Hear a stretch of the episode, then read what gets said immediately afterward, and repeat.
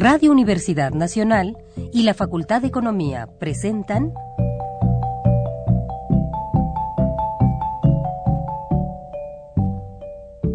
Los bienes terrenales.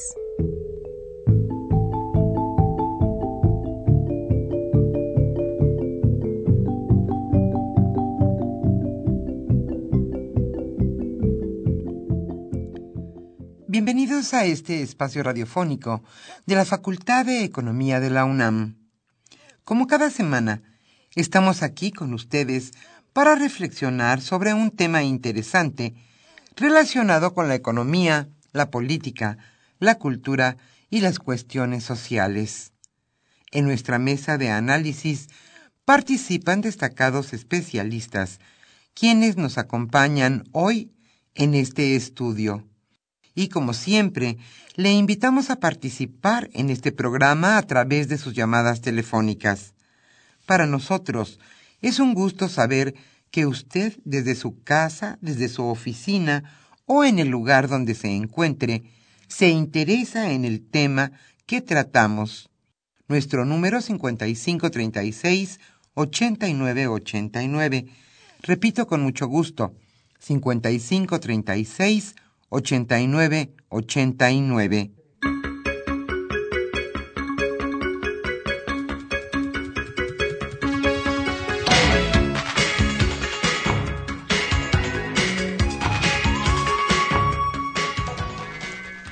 Es un gusto estar nuevamente con ustedes en este viernes caluroso aquí en la Ciudad de México. Quisiéramos informarle que el tema que hoy abordaremos es sin duda importante en la agenda nacional, sin duda alguna. Hoy charlaremos sobre la reforma hacendaria, en qué punto se encuentra, cuáles fueron las cuestiones más importantes que se aprobaron y cuáles las que no se aprobaron. Hoy Aníbal Gutiérrez Lara charlará con el maestro Gildardo López Tijerina. Él es sin duda especialista en el tema y un gran amigo de este programa, además, desde luego, de catedrático de la Facultad de Economía de la UNAM. Y nos acompaña también Laureano Torres Barón. Él es profesor de la Asociación de Egresados de la Facultad de Economía. Ellos, como decíamos, charlarán sobre en qué punto se encuentra la reforma hacendaria. Hoy a los primeros radioescuchas que se comuniquen a los bienes terrenales a nuestro teléfono 55 36 89 89, la Facultad de Economía les obsequiará con mucho gusto el libro La subcontratación internacional en México, de los profesores Miguel Ángel Rivera y Araceli Almaraz. Para nosotros es un gusto que usted se comunique a los bienes terrenales. Antes de iniciar nuestra mesa de análisis, le invitamos a escuchar la economía durante la semana.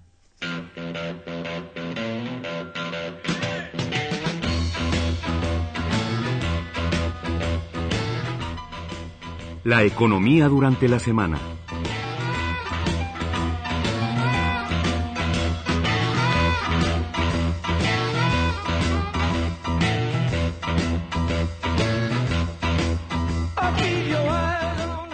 Antes de iniciar esta sección quisiéramos informarles que en los teléfonos se encuentran nuestros compañeros Pedro Rosales y Freddy Segura y en los controles técnicos Humberto Sánchez Castrejón. Ahora sí, iniciemos nuestra sección. Pues ayer por la noche se aprobó la llamada miscelánea fiscal. En alianza con PRD, Partido Verde y Panal, el PRI empujó la reforma hacendaria con nuevos impuestos y el ajuste de otros gravámenes. Pese a la oposición del PAN, PT y Movimiento Ciudadano, la miscelánea fiscal fue aprobada con 317 votos a favor, 164 en contra y cero abstenciones. A la medianoche avanzaban en el desahogo de 109 artículos reservados. Con la reforma se avaló el impuesto a productos que generan obesidad, la llamada comida chatarra, de entre ellos el más notorio, el de los refrescos, cuyo precio aumentará un peso por litro junto con las bebidas endulzadas.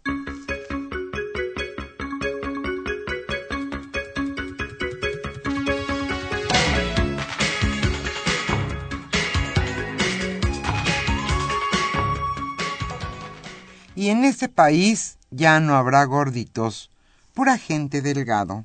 Delgada quise decir, porque a partir de 2014 se aplicará un nuevo impuesto de 5% sobre su venta al público a alimentos catalogados de alta densidad calórica. Estos alimentos conocidos como chatarra y por los cuales se pagará ahora un impuesto son las botanas, los productos de confitería, chocolates, flanes, pudines, dulces de frutas y hortalizas, cremas de cacahuate y avellana, dulces de leche, alimentos preparados a base de cereales y también helados, nieves y hasta paletas de hielo.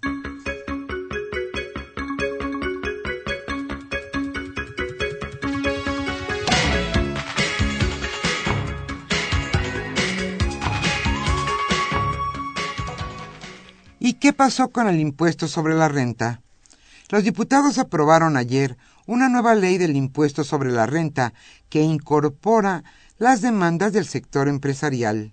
Pese a que la reforma hacendaria busca atacar los hoyos fiscales generados por diversos tratamientos especiales, los legisladores atendieron las propuestas del Consejo Coordinador Empresarial y ajustaron la iniciativa del Ejecutivo Federal para mantener deducciones y beneficios.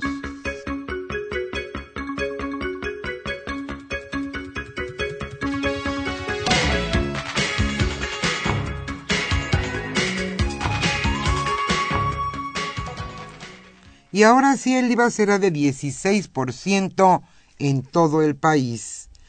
Los diputados aprobaron reformas a la ley del impuesto al valor agregado para que ese gravamen se aplique con una tasa de 16% en todo el país. La decisión quedó plasmada en el dictamen de miscelánea fiscal, en el marco de la discusión de la reforma hacendaria. Con ello, se deroga el beneficio para los estados de Baja California, Baja California Sur, una parte de Sonora y Quintana Roo, donde en la actualidad se aplica 11% de IVA.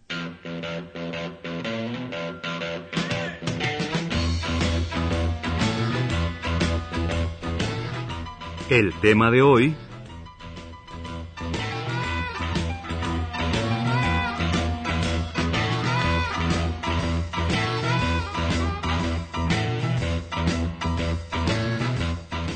En este programa, como señalamos al inicio, abordaremos el tema de en qué punto va la reforma hacendaria.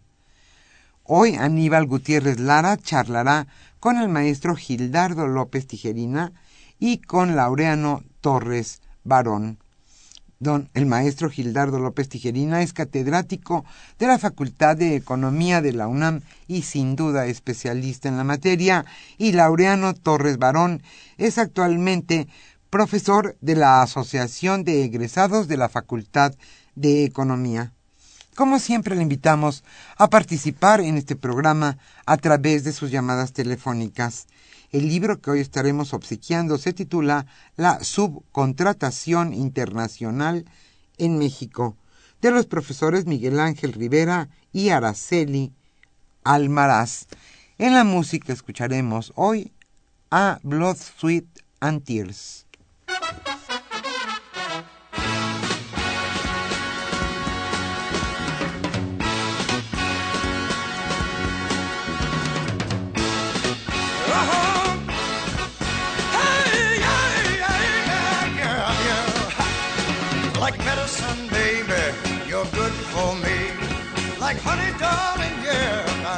Sweet to me. Each passing day brings us much closer together. And the love you give me, darling, just gets better and better. That's why my love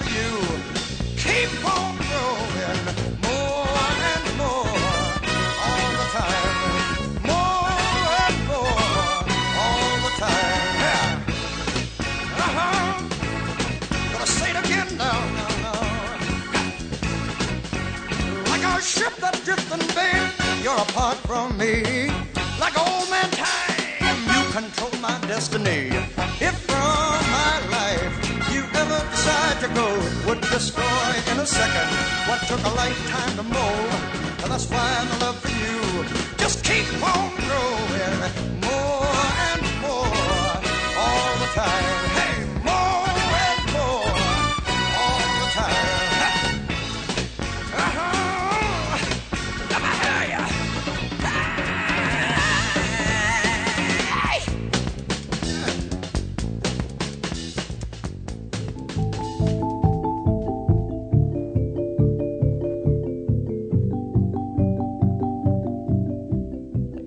Usted escucha los bienes terrenales. Nos interesa conocer su opinión. Le invitamos a comunicarse a este programa al teléfono 5536 89 89. Repetimos con mucho gusto, 5536 89 89. puesto. Muy buenas tardes, bienvenidos, bienvenidos a esta mesa de trabajo de los bienes terrenales. Vamos a continuar con nuestro tema hoy muy polémico, muy debatido y sobre todo presente, que es el de los cambios en el sistema fiscal mexicano. A raíz de la presentación del paquete económico, el gobierno federal sumó una propuesta de reforma hacendaria que tiene el sentido de generar ingresos para reforzar medidas encaminadas a fortalecer el esquema de eh, seguridad social, de salud, de educación, de atención sobre todo a los problemas de pobreza. Así es como se ha manejado. Y en este sentido se presentaron una serie de iniciativas que reforman pues todo el entramado de leyes que tienen que ver precisamente con el sistema fiscal. Hoy el punto ya en su momento hablaremos de la parte de gasto, pero el punto es la definición de los ingresos públicos, de los ingresos del gobierno federal. Se ha discutido y se votó en la madrugada del día de hoy la, la, las correspondientes reformas a este conjunto de leyes.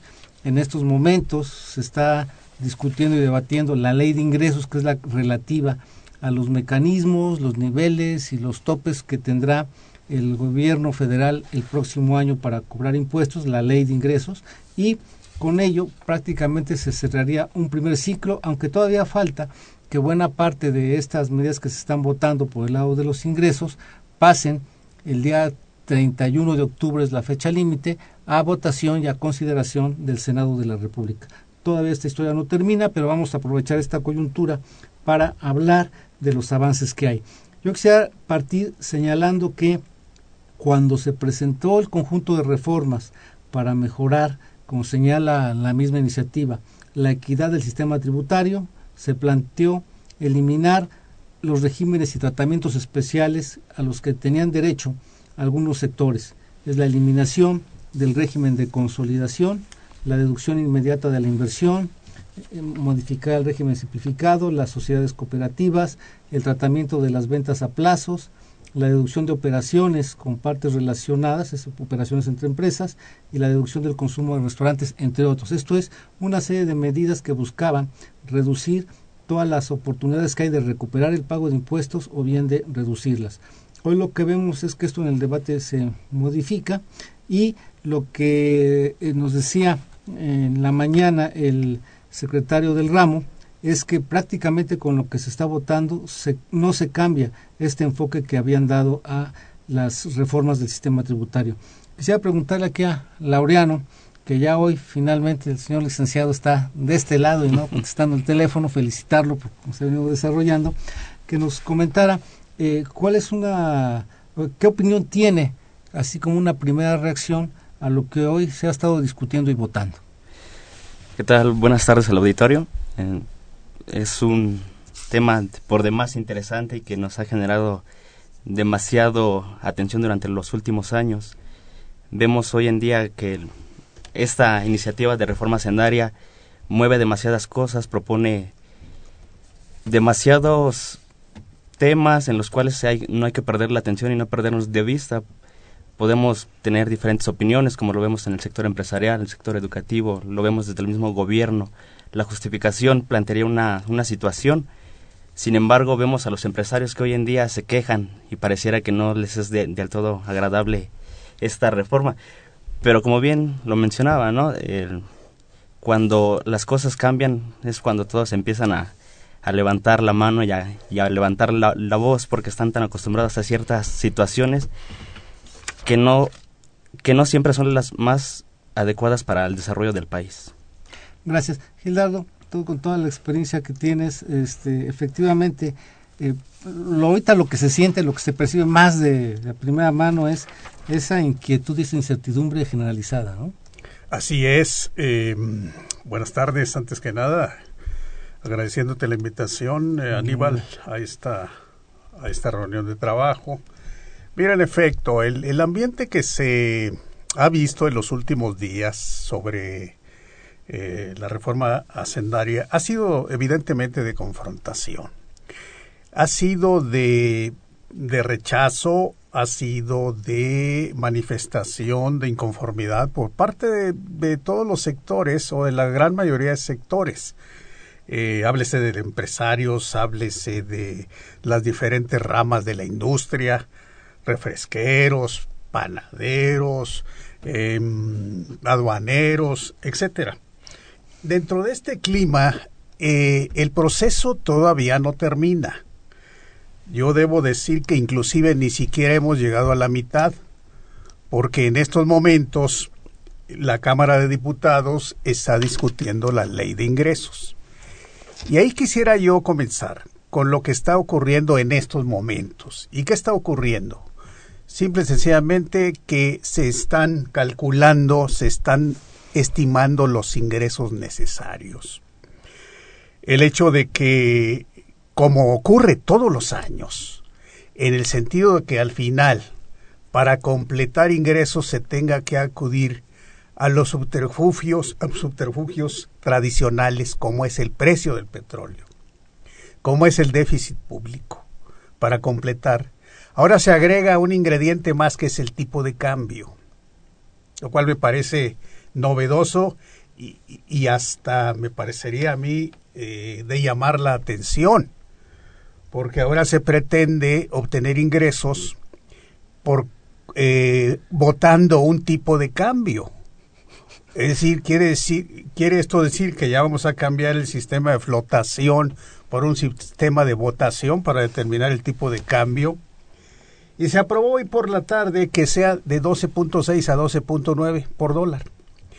El precio del petróleo cambia de 81 a 85 dólares por barril.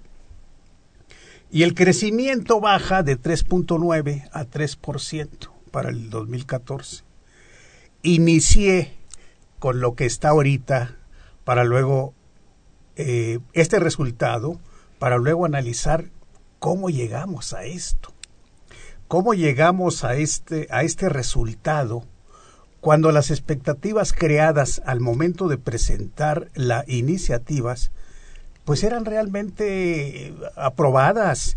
Eh, en verdad que desde el punto de vista de los impuestos que graban al ingreso, los impuestos directos, concretamente el impuesto sobre la renta, concretamente los, los tratamientos de privilegio, algunos como la, el de consolidación fiscal, algunos como los regímenes simplificados al sector primario, algunos como el, el tratamiento que se da a los pequeños contribuyentes.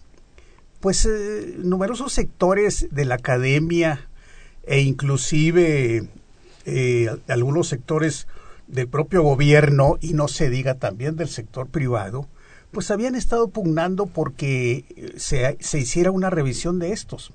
Y creo que la iniciativa contempló la revisión de algunos de estos regímenes. Eh, prueba de ello, y, debo, debo reconocerlo, que la aprobación que la Cámara de Diputados eh, el día de, de, ayer, en la maratónica sesión que terminó hoy a las 5.30 de la mañana, al haber establecido un, un tratamiento progresivo en materia de impuesto sobre la renta, eh, es, es una medida, a mi juicio, positiva y que, y que responde a la al reclamo que tradicionalmente se había hecho. El grabar a las ganancias en la bolsa de valores con un 10% es también una medida que considero yo progresiva, progresista además. Eh, la, el grabar al, a la minería eh, y aprovechar por lo menos una parte de sus utilidades para mejora de los lugares y de los sitios en donde opera, me parece también que es un avance. Eh, entonces, considero yo que en materia de diseño de impuestos que graban al ingreso y que buscan el cumplimiento de los de las eh, de los de los requisitos que debe cubrir un impuesto de proporcionalidad, equidad y justicia, respondería, responderían estas estas medidas que fueron aprobadas ayer en materia de impuesto sobre la renta y de otros y de otros eh, eh, tratamientos que también deben reconocerse. En donde sí debemos nosotros em, hacer alguna alguna discusión y merece algún comentario es precisamente lo que se refiere en los impuestos al consumo. Gracias. En términos de estos impuestos al ingreso, hay que recordar que venían una, una serie de planteamientos en donde efectivamente se eliminaban una serie de, privilegios, pero ahí lo, lo importante, Laureano, es que efectivamente se manejaba una progresividad, esto es que pagara más quien gana más en términos de un mayor ingreso, pues un impuesto sobre la renta. Eh, ¿Cómo queda hasta estos momentos la, la propuesta? Exactamente, había sido un tema muy discutido y que se había solicitado durante los últimos años, si no últimas décadas, estar pidiendo que se grabara aquí y que pagara quien más tiene. Inicialmente se había fijado una tasa del 32% para que pagaran con los ingresos superiores a los 500 mil. O sea, 500 mil pesos anuales tendrían que pagar una tasa de 32%. Esa era la iniciativa inicial, lo cual nos da aproximadamente un ingreso de 40 mil pesos mensuales en la discusión de ayer y con lo aprobado nos daría algo más progresivo y que era que se reclamaba. No obstante, pareciera algo, algo que faltó un poco más impulsar. Sale con una tasa de grabación del 30% a quienes reciben 392 mil pesos al año, es decir, aproximadamente unos 37 mil pesos mensuales. Pagarían, pagarán 31% quienes ganen más de 500 mil pesos anuales entre 500 mil y 700, 750 mil pesos se grabaría con una tasa del 32%. De ahí saltaríamos al 34% para personas que tengan de ingresos mayores a un millón y teniendo como límite los 3 millones, para que a partir de los 3 millones se grabe con una, una tasa del 35%. No obstante, este, esta, estas modificaciones solamente van a terminar afectando al 1% de la población, que es en la parte del último decil de ingresos lo cual deja cabida para que se pudiera grabar con una tasa tal vez mayor al 35% aquellas empresas que tienen sus ingresos en dólares, que al final de cuentas son las que se terminan, terminarán pagando una tasa del 35%. O sea, es eh, entonces una progresividad, eh, parece que eso se concentra en la parte de personas físicas, ¿no? Así es. Con Morales finalmente no se movió nada, quedan con la tasa más alta marginal del, del 30, ¿no? y había otra parte que, muy controvertida que se reclamaba, sobre todo por parte de quienes lo crearon, el PAN, que no desapareciera el impuesto de puestos al, efectivo y el dieto, que fueron muy polémicos también en su momento. Hoy estos desaparecen, ¿no? Así es, se abrogan a partir de, del año próximo. A mí me parece que, que, que está bien, digo, el, el dieto y el IDE eh, son impuestos, todavía están vigentes hasta el día último de este año, si es que así lo aprueba eh, el, Congreso o falta el Senado, eh, pero eran impuestos de control, nunca tuvieron un, un fin recaudatorio. Se les quería ver así y siempre se, se les cuestionaba porque recaudaban una cantidad simbólica, digamos. Eh, del YETU podríamos estar de acuerdo en que sí, al duplicarse el registro, la contabilidad con el impuesto sobre la renta, pues procedía a mejorar el impuesto sobre la renta. si se quería quitar el YETU y se hizo con la nueva ley del impuesto sobre la renta. Pero el impuesto sobre los depósitos en efectivo, yo sí me pregunto, me pregunto todavía si fue acertado el haberlo abrogado o el haber planteado su abrogación o eliminación para el año que entra. Porque sin duda que era un que es un impuesto que lo que busca es localizar a contribuyentes informales y posteriormente invitarlos a que se regularicen. No es un impuesto que retenga el banco, es un impuesto acreditable.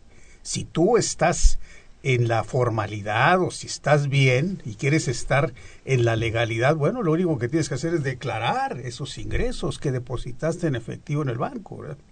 En fin, considero yo, es mi muy, personal punto de vista, que el IDE debió haber permanecido. Ah, ahí tocas un punto interesante que escuchaba la otra vez en términos de eh, no es su función, pero en el discurso también de gubernamental se ha hablado de promover la formalidad de las empresas. Como dices, un mecanismo de control precisamente quienes hacen operaciones en efectivo y no están dados de alta en Hacienda era este impuesto de depósitos en efectivo. Si se formalizaran entonces, tendrían ellos la posibilidad de lo que declaran y pagan por esos depósitos, hacerlo deducible contra otros. Acreditable. Acreditable. Entonces, en ese sentido, pues vemos que algo que podría también ser como un mecanismo para eh, tener un incentivo adicional a la formalización, pues hoy está desapareciendo y también se está limitando esta capacidad de control, aunque está por el otro lado, pero es también para otros fines, en esto que mezclamos todo con todo, la ley antilavado de dinero.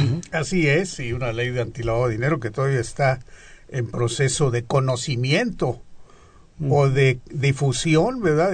para ver en qué consiste, porque parece una ley realmente de tipo eh, impositivo, drástica, draconiana, diría yo, por que te va a exigir que declares todas las operaciones en efectivo y que se reporten eh, al, al, digo, al, al, al, Servicio de Administración Tributaria. Pero entonces, em, estos impuestos eh, de control, pues ya no vamos a tener ninguno. Esperemos que con la nueva ley de impuestos sobre la renta se facilite y se evite sobre todo, se evite sobre todo las prácticas elusivas y evasivas. Yo creo que en ese sentido eh, se ha avanzado con la normatividad eh, aprobada recientemente a través del Código Fiscal. Y hay un instrumento que debo subrayar aquí, Aníbal, que es, eh, digamos, la conciliación que debe haber entre contribuyente y autoridad. Como tú sabes, ahorita el SAT tiene alrededor de 600 mil eh, créditos en litigio que ascienden a cantidades estratosféricas. Y que si a través de la PRODECON, la Procuraduría de la Defensa del Contribuyente, se logra, eh, eh, digamos, acordar entre contribuyente y autoridad, pues la autoridad le, le, otorgará una serie de condonaciones para que se, llegue a algún acuerdo. A mí me parece, pues, esto, esta, esta medida y otras más que tienden al, al control, a la fiscalización, creo que son medidas eh, de tipo eh, de avanzada, de vanguardia, y que siguen una tendencia internacional. Eh, acercar el contribuyente a la autoridad y que no se vean como contrarios y como enemigos, ¿verdad? Pero bueno, yo quisiera referirme ahora a los impuestos al consumo, al gasto, que son los que creo yo que están en la, en la discusión, en la discusión chusca inclusive, en la discusión, en, en el comentario de todos lados. Y ahí es donde creo yo que está lo tradicional, lo que no cambia, el, la rémora que tenemos en materia tributaria. ¿Qué pasa? Me voy a referir al impuesto al valor agregado, que es siempre el, el, tema tributario que, que, digamos, que despierta las pasiones. ¿Qué pasó ahora? Se habían hecho una serie de propuestas en la iniciativa, eh, entre otras estaba el, el, el, el quitar la exención a las colegiaturas, a los créditos hipotecarios, al arrendamiento de casas habitación, ¿verdad? etcétera. Junto con ello, otras medidas como es la homologación de la tasa cero. Bueno, la presión, la argumentación en el sentido de que se afectaba a las llamadas clases medias, que quién sabe dónde están definidas, con todo respeto. No he encontrado yo una definición de, decir, de, lo que es la clase media. Inclusive he buscado en el INEGI para ver de, a partir de qué ingresos, eh, ingreso en la, en la encuesta ingreso-gasto, a partir de qué cantidad se consideran como tales. Pero ¿qué pasó? En, en lugar de esto, pues se aprobó ayer la homologación de la tasa del IVA en la zona fronteriza. Sí. Eh, se limita la exención al transporte público terrestre de personas solo a las zonas metropolitanas y urbanas, pero el transporte por carretera va a ser grabado a partir de ahora. Eh, se había propuesto también grabar a los espectáculos públicos, pero hubo presión, cabildeo, este, eh, pre- eh, chantajes quizá. El hecho es de que tampoco caminó esta propuesta con el argumento de que los, a los estados se les dará la facultad de que establezcan impuestos locales a los espectáculos públicos. Ah, pero tenemos ahora que se, que se elimina la tasa cero a los chicles y a las gomas de mascar y a la venta de alimentos procesados para, las, para los perros, gatos y pequeños eh, especies que son, que son mascotas en el hogar. Y también se elimina la tasa cero para su venta. Bueno, esto es en cuanto IVA. ¿Y qué nos, y qué nos van a dar estos, estos, eh, estas medidas dentro del valor agregado? Pues realmente son, son simbólicas las últimas. No creo que sea así el transporte terrestre por carretera, ese sí va a pegar seguramente, porque finalmente en estos impuestos quien lo paga es el consumidor, el usuario de estos servicios. Pero lo, lo digamos, lo, lo chusco diría yo, dis- y discúlpenme por ese término, está en el famoso IEPS, en el impuesto especial sobre producción y servicios. Y me refiero concretamente a esa ocurrencia de grabar con objeto de evitar la obesidad, así se dice, a la enajenación de alimentos no básicos, eh, que contengan eh, energía o Alto alguna- contenido al- calo- calorífico. Uh, sí. Pero si tú- 275 Sí, calorías. los helados, las nieves, las paletas, las gelatinas o los chocolates, pues de aquí en adelante estaría con el peregrino argumento de que con esto se combate la obesidad por caridad.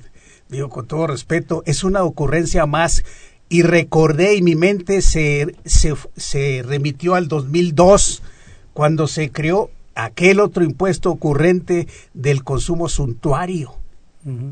Bueno, ¿qué es suntuario? Unas botas, un bolso de mujer, unas botas que utiliza, un celular. ¿Qué es el lujo? Yo no le doy, con todo respeto, vida a este impuesto. Un año o dos cuando mucho. Si es que el Senado no lo, no lo detiene, ¿verdad? Entonces, este tipo, este, el otro impuesto a los refrescos, el peso por litro Que eran dos antes, ¿no? eran dos y quedó un litro igual para combatir la obesidad. Otra ocurrencia más. Y en el 2002 pasó lo mismo. Nada más que en aquel entonces el argumento era que contenían fructuosa y que para defender a la industria nacional cañera y azucarera, pues había que había que este castigar a los refrescos que contuvieran fructosa. Y, y esa ocurrencia nos costó 600 millones de dólares porque la OMC nos castigó por grabar precisamente la importación dentro del libre comercio, Claro. la importación de fructosa. Un Eh, impuesto, gracias. un impuesto yo creo re- regresivo porque el, que las personas que más consumen el refresco son las de bajos ingresos. Así es. Podrá faltar el agua, podrá faltar la comida, pero eso Así sí, es. una coca siempre está en la mesa. y unas donas, ¿no? O sea, ya, que es lo que te da, da calorías. Y la verdad, tú en tus trabajos de investigación recuerdo que planteabas algo en el que te hicieron caso, que es el impuesto este de 10% a las ganancias en el mercado accionario. Efectivamente, era algo que, que se había venido trabajando y que se estudiaba, porque no tiene caso, o al menos yo lo veo así, no tiene caso que, que inviertan en la bolsa y a los cinco minutos ya retiraron y vendieron y entonces genera una- inestabilidad en el mercado accionario que vemos que termina impactando sobre la economía real. 10% tal vez parezca poco, pero pues es un buen inicio para, para empezar a, a poner atención en, en, en estos temas posiblemente sean escuchaba algunos argumentos sí ahora ya no voy a como como joven ya no puedo invertir en la bolsa ya no puedo ahorrar y invertir pero vaya no va en ese sentido va en el sentido de que hay muchísimas empresas personas dedicadas solamente a ello que se dedican a este tipo de, de situaciones que solamente generan una inestabilidad Gracias, Lorena. Había aquí otro otro tema alrededor precisamente de, de estos impactos eh, que a mí también eh, habría que revisarlo porque se van a grabar ya las importaciones temporales que usa la maquila. En alguna ocasión recuerdo que un compañero de la facultad también me decía que pues que ya prácticamente ese tipo de tratamientos tend- tendrían que ten- tenderían a desaparecer en virtud de que pues, si estamos en globalización y libre comercio, pues entonces ya no sería tan necesario eso y el mismo concepto de maquila se tendría que transformar. Veo que aquí se ha manejado, que queda y que hay protestas también, así como está la protesta por el IVA en la frontera, hay protestas sobre, este punto. Así es, y sobre todo por una razón, Aníbal. Eh, en efecto, eh, se, se pretende quitar la tasa cero a la exención, bueno, la, la exención a la importación de la materia prima para ser transformada en la maquiladora ubicada aquí en territorio nacional, que no sale de ese recinto, sino se transforma ahí mismo en la maquiladora y se va como producto transformado, como exportado. ¿verdad? Entonces lo que pasa es que la devolución a que tienes tu derecho tarda, tarda y entonces los, eh, los maquiladores dicen, bueno, eh, se está, eh, eh, es decir, yo estoy financiando al gobierno, ¿verdad? Entonces lo que ahora, eh, por- ah, y por otro lado, hay que decirlo, se detectaron eh, maquiladoras que no regresaban el producto transformado como exportado, sino lo enviaban al territorio nacional. O sea, otra vez la trampa que... Eh, que- sí, sí, ya digo, con Sí, todo ya. respeto, es un deporte que debemos eliminar, ¿no? Eh, eh, bueno, y esto entonces traerá como consecuencia mecanismos más ágiles para devolver el impuesto, ¿verdad? El, el- el IVA que se paga, y mecanismos de, de fiscalización y de control y de supervisión que, el Código Fiscal, eh, las reformas en, el, en, en este código eh, han, se han aprobado, creo que van a permitir eh, llevar a cabo una más eficaz eh, supervisión y fiscalización. Gracias. Bien, vamos a tomar una de las llamadas del público. Agradezco a Antonio Martínez Lemus de Tutitlán, quien nos dice en su comentario, saludos a su exprofesor López Tijerina, generación 1988. Correcto. Y le pregunta, ¿qué tan difícil es fiscalizar a la informalidad? Y de hablar de los depósitos, eh, el impuesto a los depósitos, bueno, ya hablamos, aquí nos limitaríamos a esto, la fiscalización a la informalidad. Ah, bueno, Es pues es, es difícil, temas, pues ¿no? es difícil, este, se están tomando medidas. Por ejemplo, este, el régimen de, de repecos que ahora eh, se llamaría de incorporación. régimen de De incorporación corporación, pues precisamente lo que busca es a través de ellos, a través de estos, de estos repecos, que eh, se incorporen al régimen general en un plazo de siete años, de seis, siete años. Pero durante eso, para hacer, eh, este, para tener derecho a la seguridad social y otros beneficios, es necesario que ellos proporcionen a la, a- a la autoridad fiscal eh, sus proveedores, el nombre de sus proveedores. Con esto alguien pensaría que le hacen la tarea a, a la autoridad fiscal, con lo que tiene razón. bueno, gracias. Ignacio Cruz García de la Gustavo Madero pregunta a Laureano si es suficiente la reforma para mantener los programas sociales y las políticas públicas. No, no, no puede ser suficiente. Lo, lo vemos desde el inicio, desde que tenemos que estar modificando el precio del petróleo, modificando el tipo de cambio para poder satisfacer eso. Y con estos cambios ni así se alcanzó la, propuesta inicial que tenía el gobierno federal, que era de 4 billones 479 mil y bajó a 4 billones 470 mil. O sea, tenemos un faltante que no va a ser suficiente para poder financiar todos estos programas sociales, pero claro, por algo hay que empezar, hay que empezar a establecer mecanismos, hay que empezar a saber de dónde se van a obtener estos recursos para poder satisfacer esas necesidades que son demandadas por la población. Gracias. Eh, Juan Manuel Perusquía de Cuauhtémoc, saludos a la licenciada Espinosa y muchas gracias por desearnos muy buen fin de semana. Gracias. Jorge Palacios de la Gustavo Madero, hablan mucho de impuestos, pero no hablan nada de cómo combatir la corrupción e impunidad para recaudar y ejercer estos recursos por parte del gobierno. Pues es la cuestión esa de control y lo que comentabas, ¿no? Hay mecanismos que tienden a favorecer la producción, pero se usan en otro sentido como que acabas de comentar, ¿no? Así es, así sucede. Lo contrario. Erika García Cruz del Estado de México, en la reforma fiscal, es interesante, viene grabado en el impuesto en la compra-venta de departamentos que rebasen los 700 mil pesos. ¿Qué opinión nos merece y cómo va a repercutir en la economía. De hecho, esto se, se modificó, ¿no? Se modificó, se amplió para viviendas de 4 millones de pesos. ¿En adelante? En adelante va a haber lo que se va a grabar. Exactamente. Que si se tomaba como venía, representaba un severo problema para el, arrendamiento, la compra y venta de, de casas. Sobre todo vivienda de interés social y todo esto, ¿no? Que es lo que se vería más afectado. Y más en una situación que vemos que el índice de de esta parte de construcción viene a la baja y ponerle todavía un impuesto más creo que repercutiría severamente. Ahí tocas un punto que también ah, para muchos de los actores eh, sea, es importante.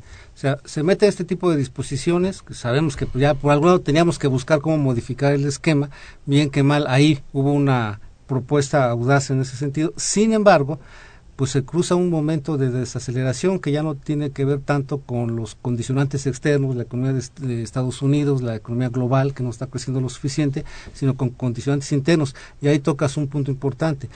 No estamos creciendo, no hay un estímulo importante al consumo interno y la inversión, el motor que siempre tenías para encender la economía era la industria de la construcción, obra pública y vivienda y hoy estamos en crisis.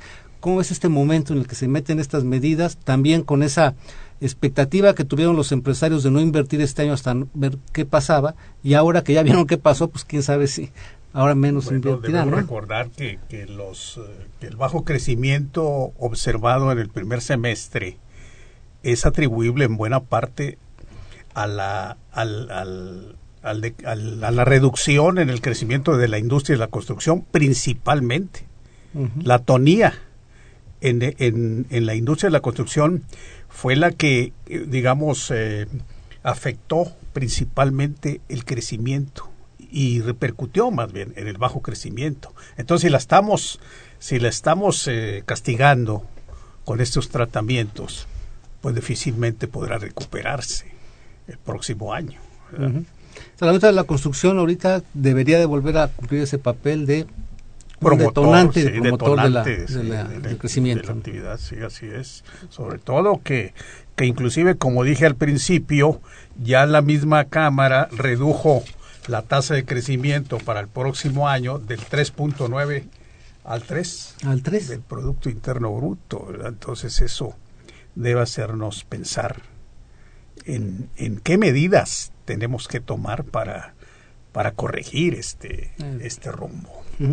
Otro tema con el tiempo que nos queda de que relacionado con los nuevos impuestos es el IVA en fronteras. Fronteras que han tenido un tratamiento privilegiado, dado que ahí el IVA es del 11%, y ahora se dice, pues todos somos mexicanos, somos igualitos y nos vamos al 16, Y hay protestas ahí importantes. Yo recuerdo que en algún momento cuando aquellas épocas de la rock señal, cuando se planteó lo del IVA, el entonces secretario Guillermo Ortiz planteaba al presidente que esta homologación, sino el presidente dijo, no, pues como, como no voy a afectar a mis paisanos prácticamente, déjalos con un tratamiento privilegiado, ¿no? Claro. Sí. Entonces, en ese sentido, pues, ¿qué tan importante es esta homologación? También Hacienda planteaba en la justificación que pues allá el, el ingreso promedio en la frontera, sobre en la frontera norte, pues es mucho mayor al que hay en el centro del país. ¿no?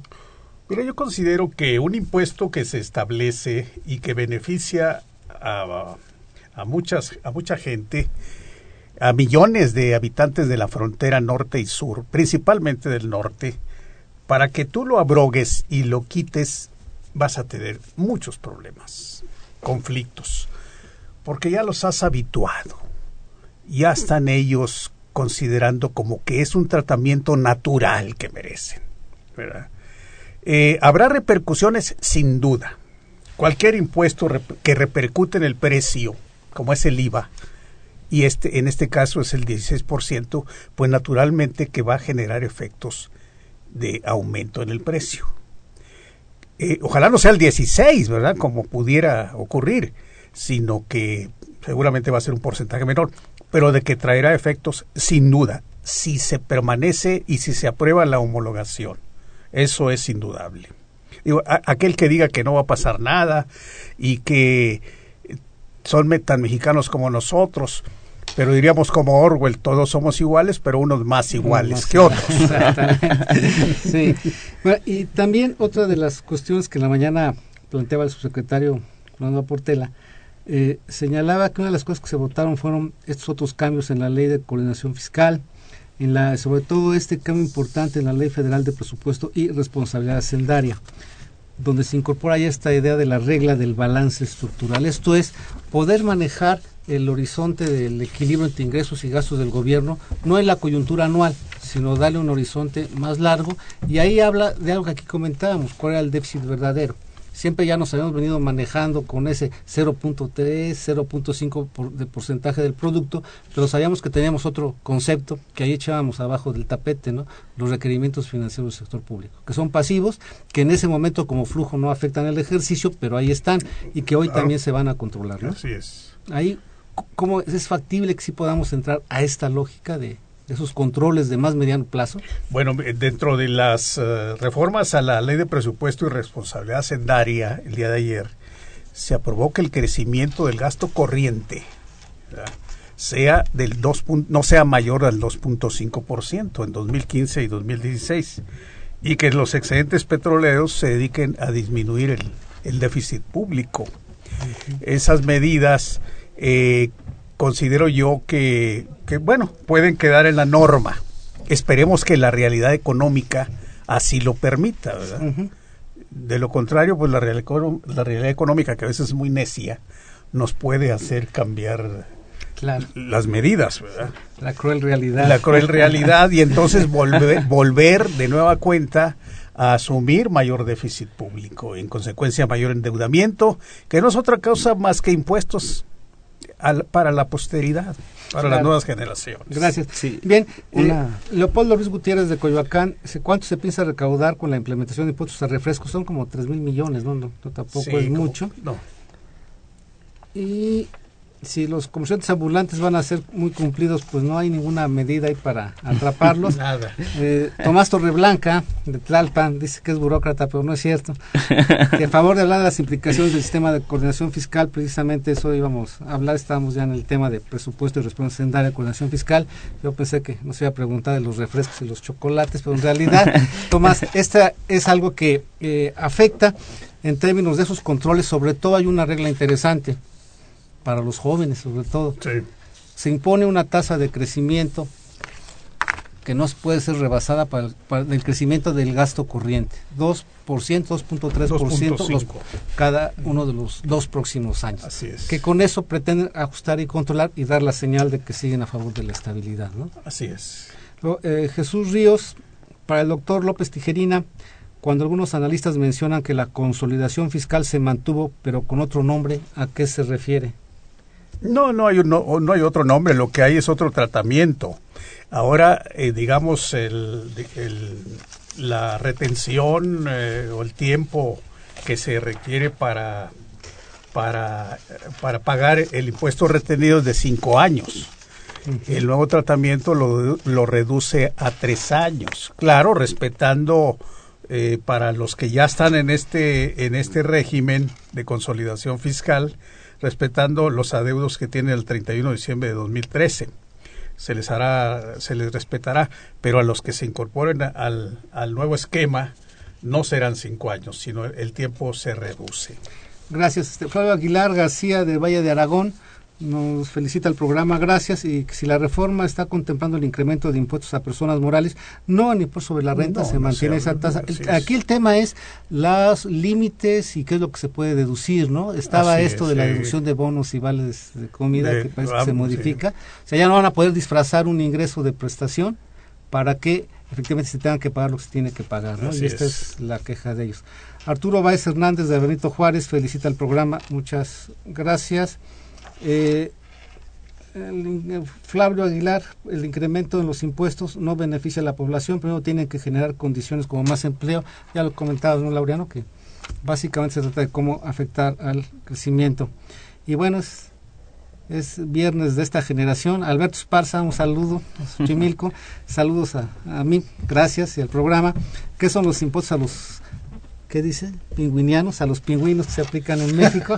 Pues habla de esto, ¿no? De impuesto al tamal, a la torta. No, básicamente es eso que tú explicabas, ¿no? A partir de las bebidas azucaradas se extiende el impuesto, se pretende extenderlo a otros productos, ¿no? Exactamente. Eh, Aquí valdría la pena darse esta pausa para señalar que se graba algo que coloquialmente se dice alimentos chatarra. Se le mete un IVA, ¿no? Bueno, esto es meter un IVA en alimentos ya, ¿no? En sentido sí. estricto, eh, ya abre la puerta para hay posteriormente. alimentos ya de la canasta básica, inclusive, porque como decía el maestro, el refresco se puede considerar como alimento básico Sí, claro. en nuestra gente, en, nuestros, en nuestro territorio. Gracias. Rodolfo Salgado de Coacalco piensa que nuevamente a las clases pobres se les imponen impuestos con el argumento de disminuir el consumo de refresco y comida chatarra, precisamente lo que están mencionando. En, en muchas publicaciones pobres, lo, primer, a lo, prim- lo primero que llega, en las muchas poblaciones, lo primero que llega es el refresco de cola, las frituras, la Las carita sabritas. feliz, ¿no? Sí, las, sí, las sí. sabritas. Entonces, efectivamente, tiene aquí una serie de claroscuros la, la reforma. Así es, Lo claro. definiste muy bien, Laureano. Son muchos tópicos, ¿sí? A veces Sí. chiquitos, otros más grandes, y pues que habrá que ver cómo cuaja esto y a ver si efectivamente, un, qué se aprueba y, Gilado, con toda tu experiencia, si se puede administrar eficientemente y eficazmente lo que se aprueba. Mira, eh, ahí es un aspecto fundamental que casi nunca se toca esa, porque se, se crean impuestos como los de la chat, este del 5% sobre alimentos chatarra. eh, el problema es administrar el impuesto. ¿Cómo vas a identificar tú lo que es eh, el que el confeti, que como dice aquí, que dulces con chocolate, las paletas, las paletas, este, eh, Los pudines, los flanes, cremas de cacahuate o avellana, dulces de leche. Entonces, toda esta, este, esta variedad de, de productos, pues la autoridad tiene que irlos identificando. ¿Dónde va, ¿Dónde va a aplicar el impuesto? ¿Al momento en que se consume o, al o en el punto de fabricación? Es decir, entonces la administración tributaria, concretamente el SAT, pone, lo ponen a batallar y lo ponen precisamente a que genere y, e imagine y diseñe los mecanismos de administración de estos impuestos complicados. Porque, bueno, está bien, digo, piensa alguien el que lo propuso, a quien se le ocurrió esta cosa. No, este impuesto, esta cosa. Mira, mete chocolates, gelatinas dulces. Tenía hambre en ese ¿cómo vas- momento. ¿Cómo vas a administrar este impuesto? O sea, yo estaba pensando, por ejemplo, en, en esta, pues también por la situación económica, proliferación de estos changarritos y estas tienditas que hay tres en la misma cuadra. Viven de eso, precisamente. ellos declaran, ellos van a trasladar ese 5%. Lo o- van a o- declarar exactamente como vendedores que son. ¿En dónde, es- cuál es el punto donde se va a establecer el impuesto? Al momento de comprarlo, al momento de fabricarlo, al menudeo, al mayoreo, etcétera. son preguntas que no han sido contestadas y que seguramente el SAT debe estar ahorita viendo lo que va a hacer. Saludo, saludo a Aristóteles y Adrián, está por allá metido a ver cómo le van a hacer. ¿Habrá un último comentario para cerrar? Eh, por último, me gustaría comentar que la propuesta es muy ambiciosa, es insuficiente. Eh, hablamos que sin contar el, el petróleo percibimos ingresos de alrededor del 10%, como que comparado con el 17-18% que es en promedio de la OCDE, estamos muy alejados todavía de eso. Y, y, en el IVA, en el IVA se abre la discusión, quieran o no, eh, para alimentos, y en lo particular creo que es un tema que tendrá que, que ser tratado a futuro revisar realmente qué consideramos alimentos y qué es lo que realmente consumen las familias de bajos ingresos. Va a pasar como aquel esquema de la devolución, ¿no? De miles de millones a una empresa de jugos, ¿no? Sí. Exactamente. Le gana el litigio claro. al gobierno. Bueno, eh, Cuitaba Domínguez de Iztapalapa, profesor, nos manda pues unas frases entrecomilladas, impuestos absurdos, no se especifican para qué son destinados, servicios de mala calidad, también nos dice el pueblo se debe organizar en contra de la privatización de Pemex, ya volveremos a abordar ese tema y está encabritado. para cerrar, un último punto. Bueno, y, yo creo que la, la propuesta, como fue presentada el 8 de septiembre, sin duda que generó muy buenas expectativas. A lo largo del proceso legislativo, de la discusión, de la confrontación, pues hemos visto que que se ha mantenido afortunadamente la, pase, la, parte de ingresos de impuestos al ingreso, pero en donde ya se comienza a desbaratar, a, a, perder forma, a perder el estilo, es en los impuestos al gasto y sobre todo estos IEPS que se que de última hora se, se han se han este, incluido y se han aprobado en el IVA, como tú con mucho acierto lo, lo señalaste, ya, ya se comenzó a grabar alimentos. Entonces, pues vámonos con el, ese 5%, ¿por qué no extenderlo a todos los alimentos, verdad? Con 5%, generalizar esa tasa a todos los alimentos. Pero hasta ahí la dejo. Gracias. Bien, pues muy buenas tardes. Gracias a nuestro Gildardo López Tijerina, a Laureano Torres Barón. Este fue su programa de los bienes terrenales, un programa de la Facultad de Economía y Radio Universidad Nacional Autónoma de México. Gracias y buenas tardes.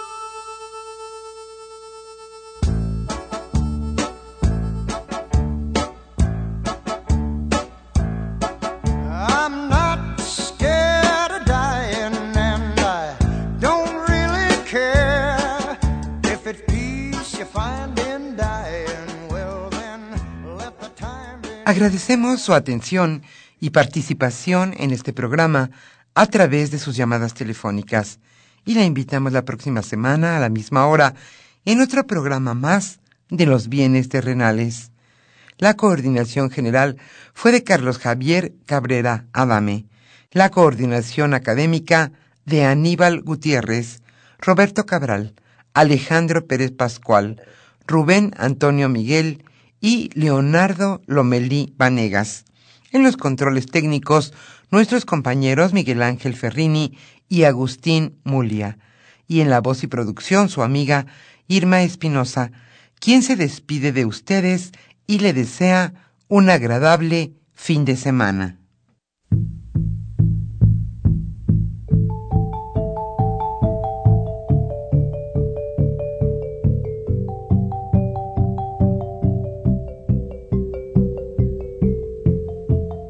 Radio Universidad Nacional y la Facultad de Economía presentaron Los bienes terrenales.